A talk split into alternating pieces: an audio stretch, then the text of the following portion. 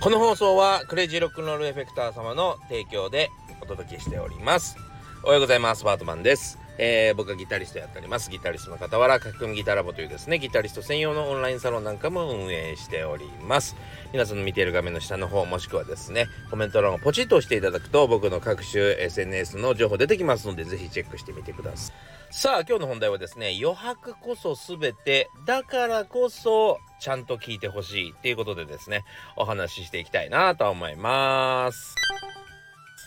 さあ改めましておはようございます。バートマンでございます。えー、今ですね5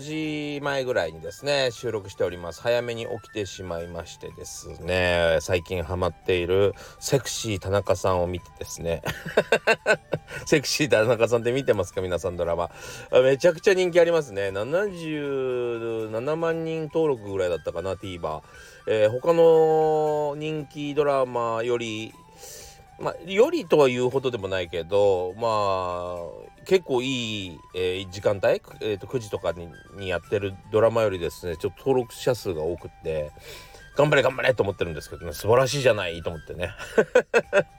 本当にああいういいドラマが もっと増えるといいですね。まあ、非常に面白いんですけども、えー、それを見てですね、えー、今収録をしております。いやしかしですね昨日はたくさんの人とお話しして、えー、すごく喋り疲れてしまって寝てしまったわけなんですけども、えー、昼はですねえっ、ー、とエネゴリ君とも打ち合わせしました。でねあの僕が今ね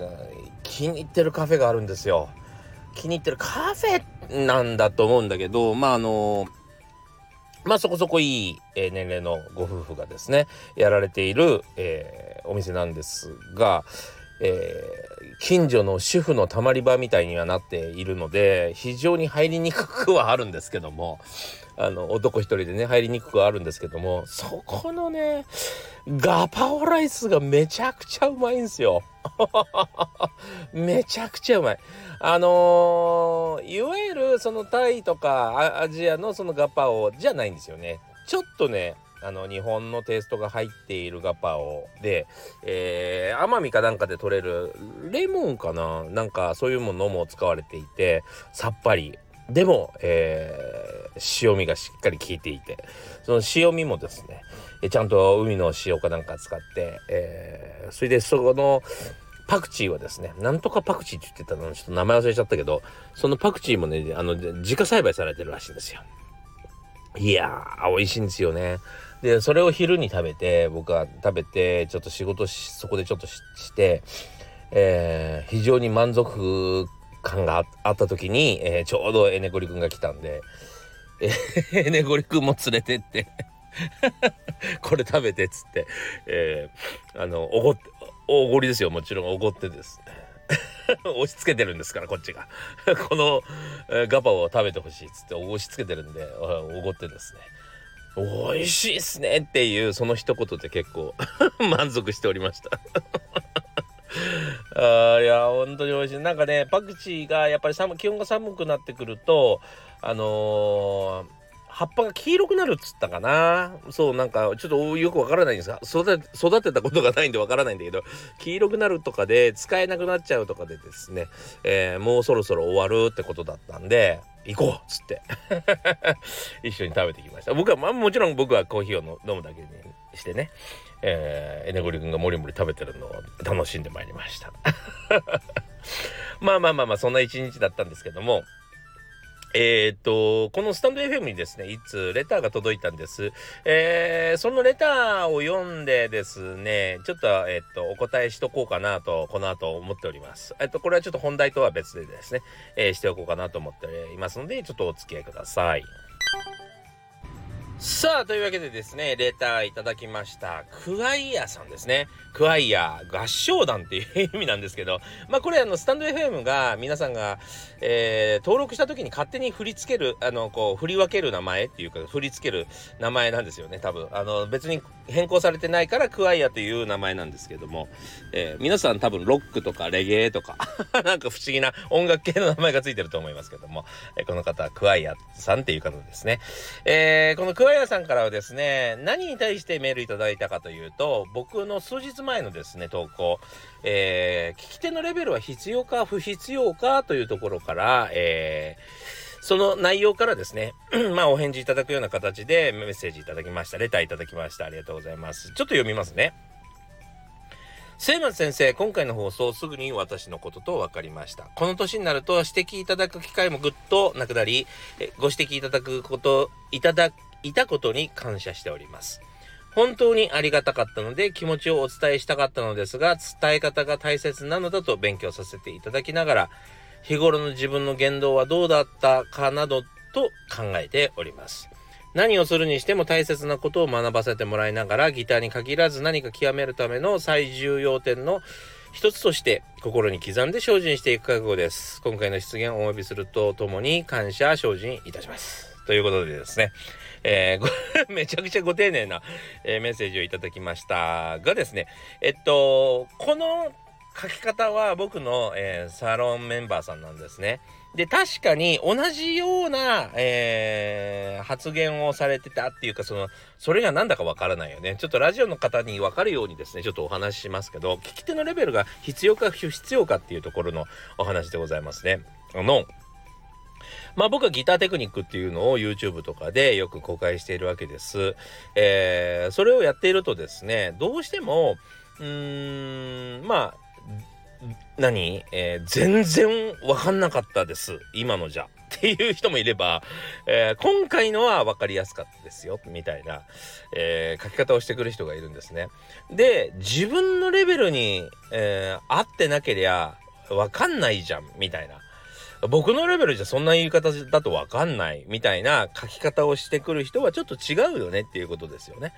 と今回のは分かんなかったからさらに努力しないと分かんないんだな要はその理解するまでのパーツ知識、えー、そこら辺が足りてない経験とかもね足りてないから分かんないわけ分かんないことって世の中いっぱいあるじゃないですか。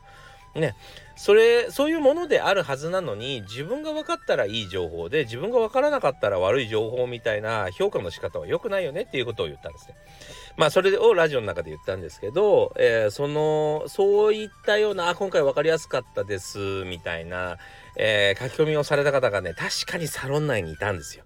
それは覚えてるんですけど誰だったかが思い出さないんですけど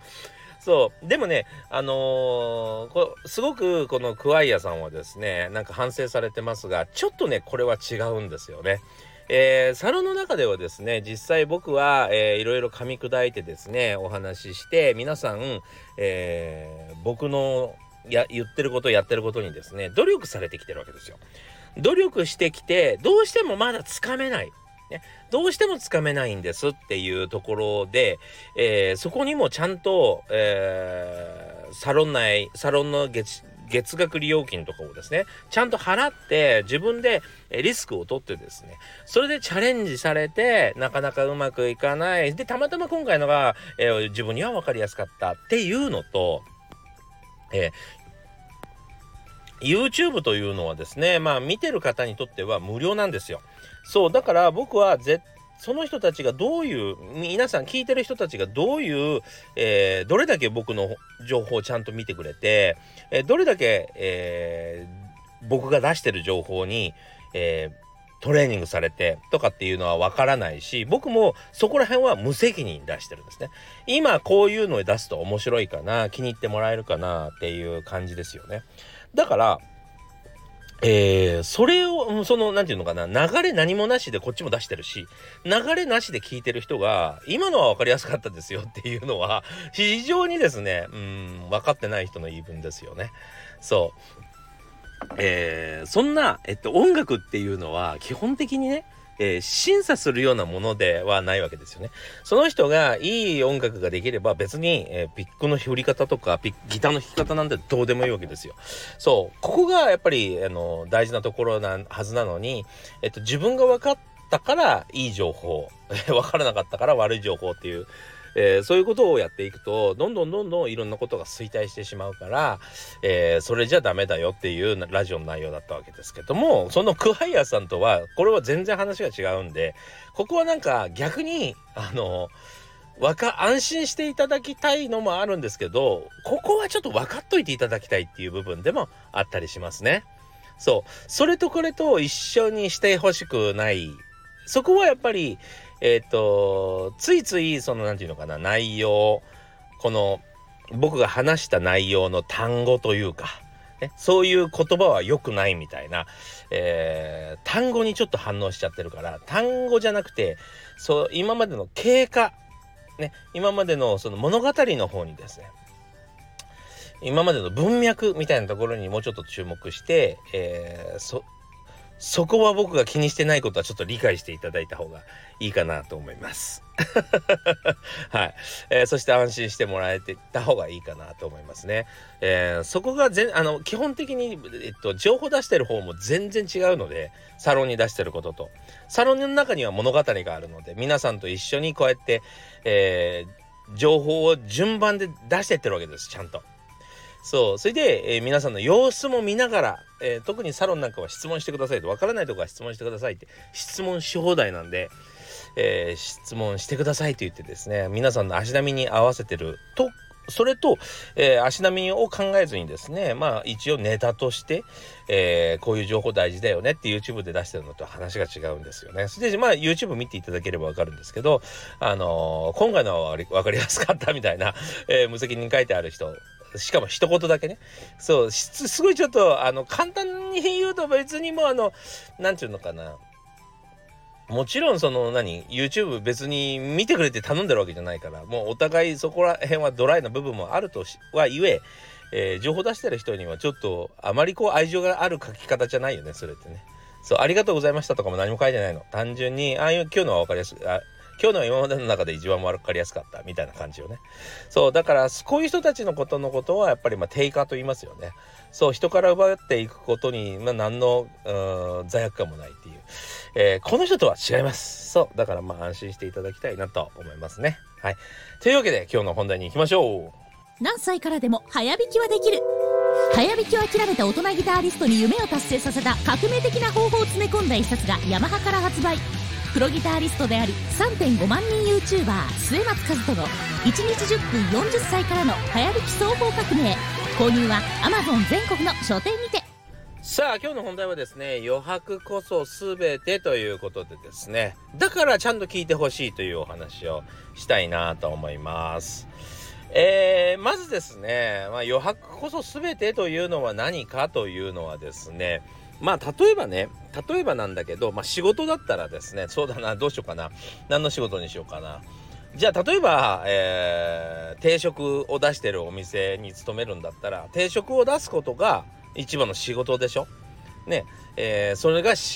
一番、え、あなたがやらなきゃいけないことですよね。えー、でもこれはあくまでも、え定数変数という言葉に直すんであれば定数ですよね。あそもそもその定食を出すと言ってるお店に勤めてるわけですから定食は出さなきゃいけない。これは誰がかどう変わってもその定数定められたことはやっていかなければ、えいけないわけですよ。ただその中にも変数というものがあります。それは何かというとまあスタッフが例えば入れ替わるとか、えー、季節が変わるとか店の内装が変わるとか皿が変わるとか、えー、いろいろ変わっていくものがあったりとか日々のまあ例えば、えー、会話が変わるとかねスタッフ同士と。まあえー、中心の部分とは全然違うその周りの余白部分ですよ。余白部分。ここが世の中で一番僕は大切なんじゃないかと思うわけですね。そうでこれもまさに今日あのエネゴリ君と打ち合わせしていたことなんだけどエネゴリ君も一生懸命動画を出してるんですがあまりフォロワーが増えなかったりします。えー、それをこんなラジオで言うのもどうかと思うんですけどでまあここをちょっと伸ばしていきたいよねっていうことでお話ししてたんですけどやっぱりあのエネゴリ君が考えるのはその一番の定食を何にするかをすごく迷ってるわけですよね。定食を。でも定食は、えー、っと、そんなに考えなくていいんじゃないかというところですよ。そう、定食は別に、まあもちろん美味しい定食にしなければいけないことはもちろんなんだけど、定食が良ければ、えー、お客さんが来るのかといったらそうではないんじゃないかと。例えばお店の内装が気に入らない、なんか汚ねえなこの店みたいなところだったら来ないだろうし、店員がニコニコしてないと来ないだ、美味しくも感じないだろうし、えー、コップのデザインが良くなかったら、えー、美味しい水を飲んでる感じもしないだろうし、みたいな感じで、結構、まあもちろん定食っていうところが大事なんですけども、その定食を取り囲んでいるその余白部分っていうところに皆さんの自由があるじゃないですか。ね、定食っていうのは誰が出しても定食ですよね。えー、ご飯があってメインディッシュがあってとか、えー、それはまあ決まってるじゃないですか。だからこそそこの皿をどんな風にするか出し方をどんな風にするかテーブルをどんな風にするか座りやすい椅子を選ぶかどうかみたいなことが大事だったりするでしょ。そうここにやっと変数って言ってあなたが変えていい部分が出てくるんですよ。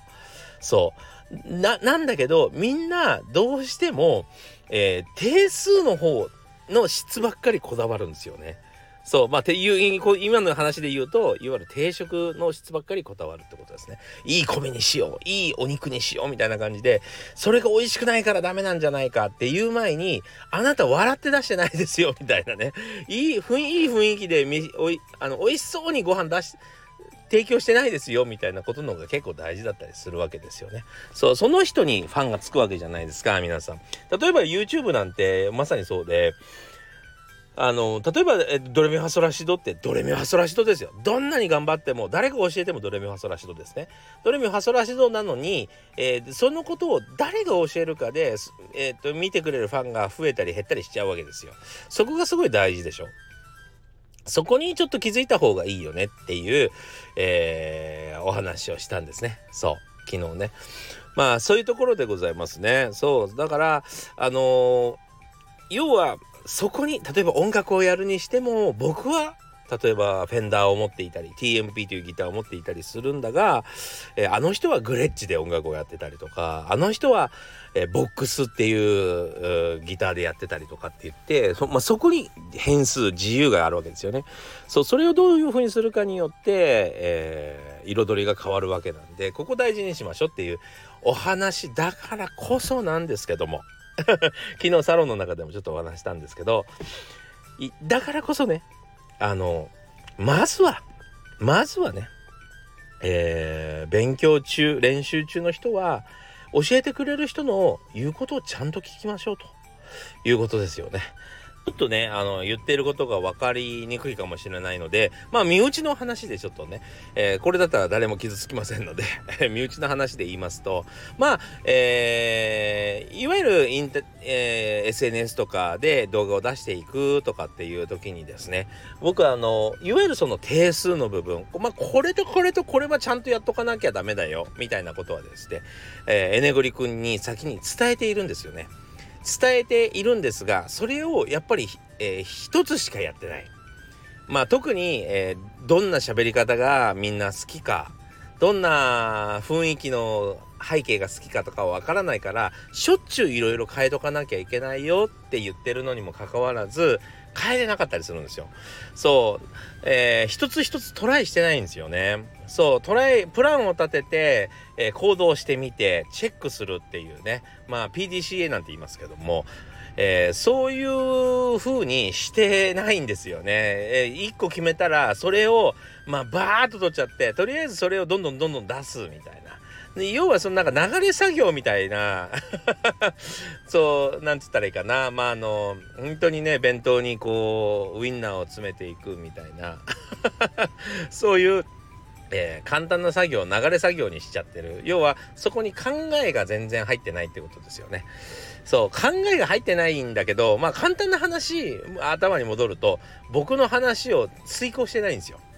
そうだから教えてくれたことをまず、えー、言われた通りに「はい」って言ってやってそこで経験するってことが大事です。そう言われたことをちゃんと言われ言ってくれる人っていうのはいろんな経験があってあなたには今とりあえずこれが必要かなって言って教えてくれてるのを、えー、それを自分でねいや僕にはこれ必要ないんじゃないかなってそこでまたふるいふるいをかけて新人が えー、長年の経験を持っている人の情報に情報をふる自分のねふるいでふるいかけてですね、えー、自分のやることを決めてしまうとそれはすごくしょうもないものしか生まれないよねっていうことなんですよ。でもまあほとんどの場合うんみんななんか勝手に、えー、何も知らないくせに、えー、勝手に自分でアレンジしたがるよね ほとんどの場合ね、えー、今聞いた鼻からうこういう方の方がいいんじゃないかなとか言ってそうあのやったりするよね。あれ面白いもんだよね。なんでだろう？あれなんでそういう風にするんだろうね。っていうか聞くまで知らなかったのになんで急に知った瞬間あの聞いた瞬間にアレンジするんだよって思わない？面白くない？まあでもそんなもんなんですよ。それをする人たちがうまくいかない人たちですね。そう、えー、この人たちは絶対に伸びないです。だから言われたことをやれっていうと言葉がすごくきついしすごく束縛感があるような感じがするかもしれませんけど言われたことをやることによって絶対に失敗しない成功体験っていうのができるんですよ。成功一回成功してみてほしいっていうために言ってるから。上級者は。そう。だからそれでああなるほどね。この手順でうまくいくんだ。を知ると、えー、次がうまくいくんでね。でそこの中でそのやり方をやっているのにもかかわらず何かがあって失敗した時に「おいおいなんか適当にやったでしょ」みたいなところがあってあこの人はこういうことをやってしまう癖があるんだなとかがあるわけですよ。ここのここをちょっと甘く見積もったりここをちょっと手抜いてやったりするんだなっていうところが見えてくるんです個性が見えてくるんですよね。だから今後は君そういうところがあるからねそれが起こらないようにどういう風にしていけばいいか改善の仕方を考えていけばいいよねみたいな話ができるんですけど、えー、そこまでいかないで終わったりしますからね。まあなのでまずはですね、まあ、初級者まだ何も掴んでないうちはですねえー、上級者の言うことを聞いて、えー、そのまま遂行するのが一番早いです。まあ結局そういうことです。それで何回もそれで成功してるとだんだんだんだん自信がついてあこういうことなのかなって分かってくるってもんなんですよ。ここがすごい大事なことですね。はい。というわけでですね、えー、今日もご視聴ありがとうございました。えー、今日も良い一日というか、週始まりますね。えー、今週一週間また頑張っていきましょう。それでは、またね